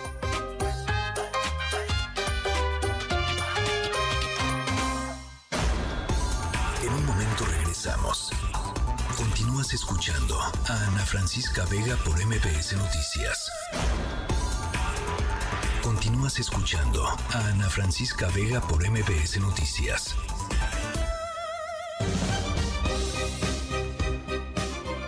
De la tarde con 27 minutos. Gracias por seguir con nosotros aquí en MBC Noticias. Eh, ya les decía, hay eh, un tema que pues tenemos que tratar y vamos a estarlo haciendo eh, pues en las próximas semanas que tiene que ver con los em, las pensiones de los trabajadores y las trabajadoras mexicanas para 2024. El gasto en pensiones del gobierno federal ha crecido 2.2 puntos del PIB frente a lo que era el mismo gasto, pero en el 2018. Pero los ingresos, o sea, la manera en cómo el gobierno federal financia eh, pues lo que tiene que pagar, que es, pues digo, básicamente mantener al Estado mexicano, eh, ha aumentado solamente punto dos puntos. Aquí hay un problema eh, grande que se viene porque pues hay más dinero que se necesita para las pensiones que el que hay para pagarlas. Y ahora el presidente López Obrador ha puesto sobre la mesa y lo va a hacer formalmente el próximo lunes eh, una iniciativa mediante la cual quiere que los trabajadores y las trabajadoras se jubilen con el 100% de, eh, de la pensión, de- del salario, perdón, que tenían antes de, antes de pensionarse, lo cual pues no sucede básicamente en ningún lugar del mundo. Eh, ¿Cómo va a, a solventar esto el gobierno federal? Jorge Cano, investigador del programa de gasto público de México Evalúa, muchas gracias por conversar esta tarde-noche con nosotros, Jorge. ¿Qué tal, Ana Francisca? Buenas noches, gracias por la invitación. ¿Cómo le, ¿Cómo le entras a este tema y sobre todo eh, pues preguntarte si hay una salida a lo que propone el presidente López Obrador o incluso, aunque no lo proponga, a lo que hay ya hoy eh, pues de faltante ¿no? de, de lana? Eh, sí, claro, eh, la verdad es que todavía no sabemos eh, el contenido exacto de la propuesta, pero eh, sabemos que más o menos se va a proponer que los trabajadores obtengan hasta el 100% de lo que venían ganando en su último salario. Y esto, la verdad, es muy complicado y mucho me han preguntado mis familiares, eh, mis abuelos, mi mamá, de por qué no se puede si eh, ellos, los que se jubilaron con el régimen previo a 1997, sí podían hacerlo, sí lo tienen, ¿no? Y básicamente esto tiene que ver con la proporción entre las personas jubiladas y las personas jóvenes. Eh, anteriormente, pues no se notaba mucho la presión de ese tipo de pensiones del 100%, porque, por ejemplo, en la década de 1950, 1970, había eh, 100 personas en edad de trabajar por cada nueve personas jubiladas. Pero esta proporción, como ha venido eh, disminuyendo la tasa de natalidad, eh, las personas se han hecho cada vez más viejas, pues ha disminuido la proporción entre personas jóvenes y eh, personas jubiladas. Ya para 2020 había eh, 13 personas eh, jubiladas por cada 100 en edad de trabajar, pero en 2070, en tan solo 50 años, pues vamos a tener eh, 50 personas jubiladas por cada 100 trabajadores. Esto implica básicamente que si quisiéramos garantizarle la pensión del 100% mediante impuestos, tendrían que obtener todos eh, todos los recursos suficientes de dos personas trabajando para pagarle a un jubilado. Esto obviamente pues eh, eliminaría prácticamente todos los ingresos y no quedarían recursos suficientes para gastar en salud, seguridad, etcétera. Por eso básicamente y pensando en el futuro es básicamente imposible pues, garantizar pensiones del 100% para las personas. ¿Qué tendría que pasar, Jorge? Porque lo que nos estás narrando eh, me hace pensar que hay una serie de decisiones importantes y costosas, quizá algunas políticamente, que se tienen que tomar. eh, pues ya, o sea, no, te diría que, eh, que, podríamos esperar demasiado tiempo, porque el, pues esto corre y las generaciones pues van sucediéndose una tras otra, ¿no? Sí, claro, este, eh, efectivamente, la- lo que van a lograr obtener las generaciones, mi generación, una vez que nos jubilemos con este sistema de Afores, pues ha venido eh, cambiando dependiendo de eh, lo que le vamos aportando a nuestra cuenta individual. Previo a la reforma de 2020, eh, la tasa de reparto, que es como se conoce a la proporción que una persona puede obtener respecto de su último salario, era alrededor del 30%. A partir de la reforma de 2020, que se incrementaron las aportaciones de eh, principalmente los empleadores a las cuentas individuales hasta un 11%, pues ya se estima, la OCDE estima que esta tasa de reparto, lo que las personas puedan obtener de su último salario, suba alrededor del 72%. Esto pues todavía no parece muy satisfactorio, pero está en línea con el resto de países de la OCDE. Nosotros lo que hemos analizado es que pues una posibilidad, y es muy obvio para mejorar esta tasa de reparto, esto que usted tenga una vez jubilado, es incrementar las aportaciones a las cuentas individuales y pues un claro eh, una clara área de oportunidad son las aportaciones que hacen los mismos trabajadores que eh, previo a la reforma era de 1.1% y no se modificó en esa reforma. Eh, la mayor parte de los países desarrollados aportan más del 3 hasta el 10% en algunos. Los trabajadores. O sea, los trabajadores son- oportunidad ahí. ¿Los trabajadores son los que estarían aportando, digamos, 3%? Sí, yo creo que el área de oportunidad es que los trabajadores pues aporten un poco más a sus cuentas individuales eh, a- en línea con los otros eh, eh, países desarrollados, pero también hay que decirlo, si hay oportunidad para que el gobierno aporte un poco más. Eh, actualmente eh, la aportación depende de eh, cuánto gane el trabajador, lo cual está muy bien, es progresivo, pero eh, también hay que hacer notar que el monto que aporta el gobierno a las AFORES pues ha estado bastante estancado en lo que va el sexenio en contraposición a las pensiones, por ejemplo, asistenciales de bienestar, las cuales han incrementado más de 800%. Sí.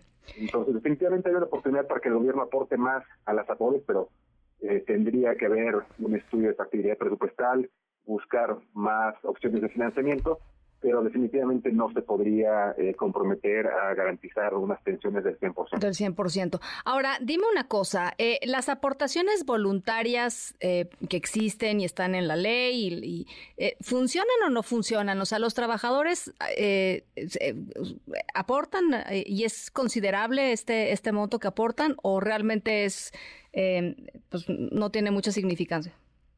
Eh, por lo que sabemos, pues la bancarización y la cultura del ahorro en México es muy limitada eh, y generalmente no se está aprovechando esta capacidad de incrementar, las, de, de hacer aportaciones voluntarias, lo cual definitivamente tendría un gran impacto, pero sí, este, no, no se está Porque ahí también hay manera de, de, de, pues de, de poner eh, incentivos para que la gente, digamos, pueda ahorrar ahí, ¿no? Sí, yo sé que el ahorro en México es, es todo un tema, pero, digamos, la gente que, o la poca gente que sí puede ahorrar, pues que ahorre más ahí.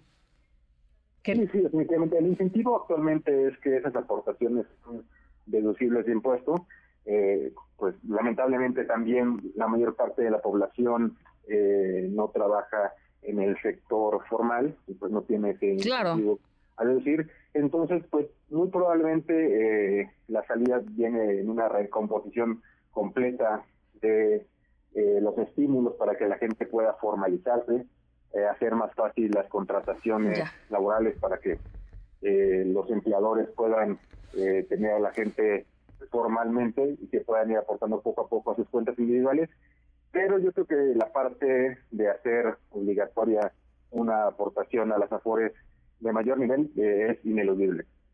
Bueno, pues ahí está, eh, Jorge, muchas gracias. Vamos a estar eh, siguiendo muy atentas eh, el tema y la, la manera y los análisis que seguramente estará haciendo México Evalúa una vez que se conozca a detalle la iniciativa del presidente López Obrador. Por lo pronto, gracias por poner el tema sobre, sobre la mesa y sobre todo, pues esto, ¿no? Saber de, de antemano que esa promesa del 100% pues es una promesa que suena hoy vacía este frente a frente al enormísimo reto que ya tenemos tal cual estamos hoy para cubrir las pensiones del futuro, ¿no? Así es, Ana Francisca, te agradezco mucho por la invitación y con gusto podemos platicar nuevamente. Gracias. Jorge Cano, investigador del programa de gasto público de México Evalúa. Las 7 con 36, nada más rapidísimo decir, eh, el lunes estará presentando el presidente López Obrador eh, una reforma de pensiones, como lo acabamos de platicar, el tema de la Guardia Nacional, que sigue insistiendo en que sea parte de la Secretaría de la Defensa Nacional, Acuérdense que la Guardia Nacional se votó y se engañó a la oposición porque se les dijo que iba a ser civil y que iba a tener un mando civil y que su composición iba a ser de, elementos civiles. Bueno, pues la Guardia Nacional es completamente militar.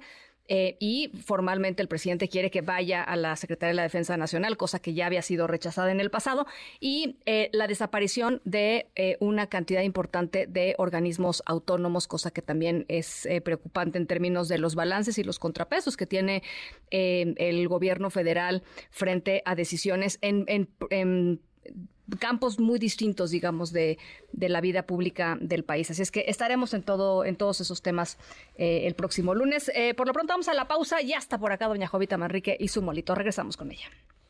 En un momento regresamos. Continúas escuchando a Ana Francisca Vega por MBS Noticias.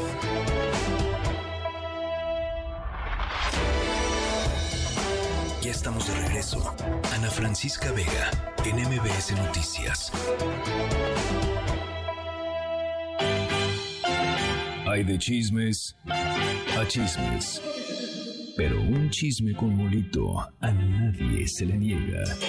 Y por eso ya está aquí Jovita Manrique con su molito. ¿Qué tal. Oigan, ¿cómo les fue de tamales? Ya los estaba escuchando. No, fatal. Ahí el compañero eh, Juan Carlos Alarcón. No, ese, sí, ese sí que le sabe sí al tamal. entró, pero que aquí no llegó nadie con el tamal. Nadie llegó con tamales. ¿Y el productor qué? O sea, seguramente no, se le cocieron pues la ese, olla. ¿o ese, cómo? ese nomás está viendo qué, qué tamal pepena por ahí. Hijo Sí, de no nos madre. organizamos. Eh, el año que entra voy a traer corundas. ¿Ha co- Ah, ¿Usted ha sí, comido claro. corunditas? Esas, las michoacanas. Sí, sí, sí. Envueltas en hoja de plátano, de molito. Híjole. Saben bien ricas, no, ¿verdad? Es una delicia. y su, Ay, y su no. atole de fresa. Claro, Ya claro. se me antojó, no sabe cuánto, Híjole, doña Jovita. No, es que tanto tamal que hay, hasta Sí. los chamitles también, o el, el de, el de Veracruz, este, el zacahuil, que es este... Grandote. Grandote, el tamal grandote, Sí. pero los chamitles son como así un triangulito de tamal de, de elote. Ah, qué pero lo comen frío. Ah. Lo comen frío y es como tipo postre. Ay, qué rico. Entonces, haz cuenta, te puedes echar tu zacahuil, tu de Eh, todos yo- esos yo ensaladitos y de repente que el postre, dame un chamitl. Sí. Entonces, allá venga el chamitl con tu tolito y pues no, pues ya. En Chiapas sabe cuál, sabe cuál es delicioso, doña Ujú. Jovita. El que, el que mm, también de, de maíz, así de lote, Ajá. este mm, eh, en el comal. Así como O sea, asadito. como quemadito. Como- Ah. Flaquitos, así larguitos, dulcecitos, Ajá. este, pues de puro elote. El que yo no soporto es el que decía Juan Carlos, el encuerado. Ese, Ese que todavía frito. frito. No, pues es que Juan. Carlos es una atascada. Y de ahí te vas a los triglicéridos y el colesterol y... Ese, no, no, no, ya te cuento, ¿verdad? Pero, Pero, bueno, este, nos vamos a reivindicar Ay, para sí, claro que que sí, no, claro que sí, vamos a hacerlo en grande la tamaliza, ¿verdad? Oye, Ana, en verdad, ven que no ven, y, y es que pareciera que todo México debe ser un chiste, pareciera que el presidente tiene un conjunto de ¿De conejos. qué habla, Jovita? Escucha esto. A ver. Ya dieron a conocer en sus páginas este, la portada de mi libro nuevo y ya nada más quiero ponerla porque sí es cierto. Este, ya está la portada y, y el nombre. Va a aparecer la semana próxima, bueno, yo creo que como el día 15, ya en librerías. Así se llama. Gracias. ¿Sí se acuerdan de la foto, verdad? Sí, es un fotógrafo este, independiente. Sí, este, es que eh, sobre todo el momento. O sea, es una manifestación importante, única. Mira, ahí tienes al señor que siempre tiene tema. Ahora sí que él sí es tema. Y, ¿verdad? y, oiga, ¿y tiempo para escribir libros? ¡Qué barbaridad! Pues no, bueno, pues si nomás trabajas hasta las nueve y ya. Y entre el Ah. béisbol y, y eso, pues claro que, Eh, que sí, te sí, sobra el para- macaneo y Exactamente, sí, pero mira, eh, y es que digo que tiene un conjunto de conejos porque siempre saca un conejo de la chistera, como dicen por ahí, ¿verdad?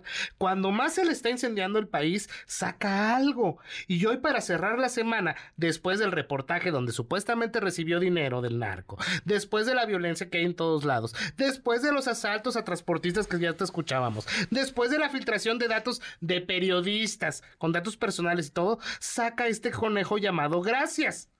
Su libro. ¿Ya vieron la portada? La enseñó en la mañana. Sí, sí. O sea, ese es él en medio de la, de la banda viendo hacia arriba, ¿no? Esa es una foto que salió, Sí. no me acuerdo, pero eh, Sí, impresionante. que- o sea, que- es una buena que foto. ya tiene tiempo de esa foto, que se la tomaron en una de sus mil manifestaciones que ha hecho rumbo al Zócalo. Y todo ahí con todo el pueblo, ya sabes, el, pueblo bueno. Sí, sí, el pueblo ¿verdad? bueno y él en medio. Pero el, eh, dicen que lo- el diablo está en los detalles. ¿Por qué? Si te acercas a ver la portada, detrás de él, ¿quién crees que aparece? No sé. En esa foto. Ah, no sé. Doña Claudia Sheinbaum. No. Así atrásito de él aparece. Ahí. Bueno, Imagínate. Bueno, ni pues que ya- necesitara esconder a, este, Claro. el, el, el, el- mensaje, digamos. Exactamente. Que más claro ni Más el agua. claro ni el agua. Más claro Pero ni el además agua. lleva más claro ni el agua Claro, dos años, sí, sí, sí, pero qué curioso, ¿no? Así que, bueno, ándale, no ahí me- viene mi... no me puse a atrás, ver, voy a buscarla Atrás en viene este- ya la señora, atrás de mí ya viene la señora que va a llegar a este lugar, a la Plaza de la Constitución, a Palacio Nacional, pues porque ella puede ser la futura presidenta, ¿verdad? Pero bueno, eso es lo que aparece ver, ahí en la portada. Aquí. What the fuck? Tiene usted toda Imagínate. razón, doña Jovita. Los no diablos lo había está- el diablo está en los detalles. El diablo está en los detalles. El diablo está en los detalles. Va a ser un hitazo el libro del presidente del observador, como han sido los pasados, porque pues con que le compren el libro, este, pues algunos de sus muchos seguidores, Sí. este, pues ya, ya nomás, digo, en México se lee tan poco que los tirajes son de tres mil, cinco mil, De a poquitos. pues sí, son de a poquitos. Él sí le, pues sí, sí, más de, más de cinco mil personas, pues sí, sí le van a Ni el Capulinita. ¿Qué no dice Ya, él que vive de sus regalías? Sí, eso sí, dijo, ¿no? sí, claro. O sea, eso ya no sé, eso y ya que no está tanto. endosado a la señora, pues, así que no, Sí, ella sí, sabe todo, Sí, todo, todo, todo, todo. Pero bueno, ay, Ana, en serio, cuando tratas de quedar bien, no siempre sale. ¿Por qué? Escucha. No se sabía que México es el país de América Latina que más abandona a los animales de compañía. A quien probablemente no han conocido es a Luisa, que es quien me ayuda desde hace mucho tiempo. Y ella me convenció de adoptar aquí para la oficina, que siempre hay personas en la Luisa segunda. No, vamos a ponerle cuatro. otro nombre, porque si decimos La Luisa. cuatro. Iba a correr yo. Ah. ¿Cómo le vas a poner Luisa? La cuatro. La cuatro. Ah, la cuatro. La cuatro. La cuatro. Ahí tienes a Claudia Sheinbaum, quien está buscando la presidencia por Morena, compartió eh, en su más reciente podcast el amor hacia las mascotas. Ana, con decirte que la ceñito ahí adoptó a una perrita. Hasta ahí, pues todo bien. Dices, bueno, que bueno, está fomentando la adopción, no compre, mejor adopte y todo el mundo, pues felices con Sí, sí, sus mascotas sí. y perritos, ¿verdad? Sí, sí. Pero después llegó la poporela, cayó. ¿Por qué? Al decir que la va a nombrar la 4. Sí. Imagínate la pobre perrita así haciendo una cara como que no me. Pues, ¿cómo? Oiga, no, pero yo sí tengo, yo sí, yo sí aquí le debato, doña Jovita. Le voy a decir por qué. Porque ella no la adoptó. O sea, la adoptó la oficina. Es como si Sí. yo llego aquí y les digo, ay, aquí en MBC siempre hay gente, adopten este perro. No, ¿qué pasó? Adoptar es llevártelo a tu casa y adoptar a tu perro y, querer a tu perro y no sé si dormir con tu perro, si no quieres no, pero bueno, es tu perro. No, no, es como si yo digo, doña Jovita, en su casa siempre hay perros. Sí. Adóptela, ándele, y yo, ah. yo la adopto, pero pues la dejo en su casa. No, ¿qué Así pasó? como lo ¿Qué dices. tú. pasó? Así fue. Pues ella casi, casi como, ah, bueno, pues Aquí gente, siempre necesitamos un gente, velador. dice. ¿Y por qué no Luisa? Ah, no, que Luisa no, mejor la 4. Y Sí, ya. Sí, a ¿no? mí el nombre me cayó en gracia, doña La 4, Jovita. así, pero ay, no, A mí vi nombre sí me cayó en gracia, pero sí dije, no, pues, espérate, no la adoptó ella. No, o sea, no, sus no. fobias y filias, pues no, la perrita, ¿qué culpa tiene? Bueno, Ana? pues ya está Pero oye, en verdad que, que al escuchar esto en las redes sociales, pues vino a mi mente ese momento en que la televisión decía, este programa contiene risas grabadas. A ver. Escucha. Me llamó mucho la atención que la representación del PRD diga que nacieron contra el presidencialismo. Yo soy fundador del PRD, a mucha honra. Nació por un cambio de régimen después de un fraude electoral monstruoso y hoy apoyan a sus asesinos. El mató a más de 600 mujeres y hombres perredistas. Venir a hablar aquí del 88, del fraude a Cuauhtémoc Cárdenas, del brazo de Manuel Bartlett, al que se le cayó el sistema en 88, eso sí, y repitiendo las palabras que seguido dice nuestro camarada, eso es tener cara dura, pero cara dura, no fregaderas, compañeros. ¡Qué bárbaro! Venir a hablar del 88, del brazo de Manuel Bartlett. Mira qué bonita autoridad moral. Bueno, no son los viejitos de los mopeds, ¿eh? Lo que estábamos escuchando, no. Ahí tienes al representante del PT Noroña y al representante del PRD a Costa Naranjo, ¿verdad? Esto ante el INE. En ese momento de democracia pura, se, se olía, se respiraba, ¿verdad? En donde uno amigo del de la caída del sistema, Manuel Bartlett, y el otro mordiéndose la lengua, pues tratando de aclarar ese momento histórico de cinismo puro. Sí, caray. Sí, sí. Entre sí. los dos dices, ah, bueno, aquí. Se va a poner, se van a poner buenos los debates ahí en el Consejo General del INE con esos representantes, la verdad. Es que imagínate. Se van a poner bien. Imagínate, bueno, cuando dijiste que hasta Comedy Central, este canal de comedia, pues ya nos está, está preguntando por ellos, porque dicen, oye, estos estandoperos, pues sí tienen público, sí se, se hacen reír, sí, sí. Dan, dan, dan gracia. Dan gracia. Mejor que Franco Escamilla. No sé si tanto, pero. Imagínate. pero sí le, sí le andan haciendo buena competencia. Este, y se va a poner, se van a poner buenos esos debates ahí eh, en el INE. Pues este. ¿Qué le digo, doña No, Juanita? hombre. Ta- Tan, tan picosos. Y apenas va cosas. comenzando. Y ya va en marzo a ver, viene. nada más yo quiero, quiero que me diga, ¿va usted a comprar el libro del presidente López Obrador? Digo, nada más por... A ver, hay que leerlo, ¿no, doña Jovita? Pues, Pues sí, pero mira, honestamente, honestamente, no. Se va a esperar a que Luego se lo mandan los pase. PDFs así en los chats no de reporteros, te no sea así. así. No sea así, Pues es que dices, Jovita. ay, pues mejor le invierto en unos tamales. no sea así, Jovita. Bueno, este, yo sí lo voy a comprar. Sí, Ahí, ahí le, ahí le cuento. Bueno, ya luego sí, igual le- me lo se lo presto, prestar. Claro, se lo presto. claro, claro. Digo, eso sí, no, no sé si lo voy a guardar, pues se lo presto con Claro, mucho gusto. sí, lo sí, sí, con B de vuelta, claro está. Lo, ro- lo rolamos. Ok. Gracias, Oye, Ana, pues si quieren pedidos de molito, de tamales, les- recuerden, estoy en arroba Jovita Manrique en Twitter y en arroba Jovita Manrique soy ahí en Instagram. Gracias, doña Jovita. Besos. Pásela muy bien, las 7.51. MBS Noticias con Ana Francisca Vega.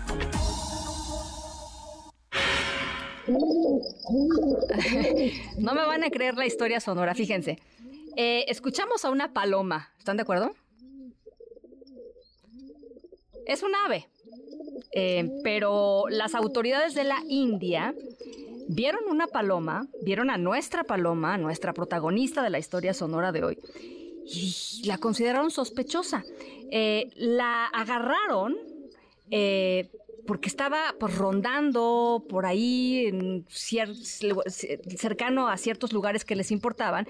Le vieron la patita y en la patita, la paloma, eh, esto no es broma, es una historia real, le vieron escrituras en chino. Bueno, pues no pudieron descifrar las escrituras en chino y la tuvieron bajo arresto. O sea, arrestaron formalmente a la paloma durante ocho meses. Ay, bueno, eh, demandas de organizaciones de animalistas diciendo, ¿cómo es posible que hayan tenido una paloma ocho meses encerrada? Bueno, los indios pensaban que esta paloma era una paloma espía. Hasta que después de ocho meses encontraron la verdadera razón por la cual esta paloma tenía en la patita unas escrituras chinas. La revisaron de arriba para abajo, vieron que no tuviera chips, ni, ni, drones dentro, ni nada, nada que pudiera ser este, em, pues algún tema de seguridad nacional.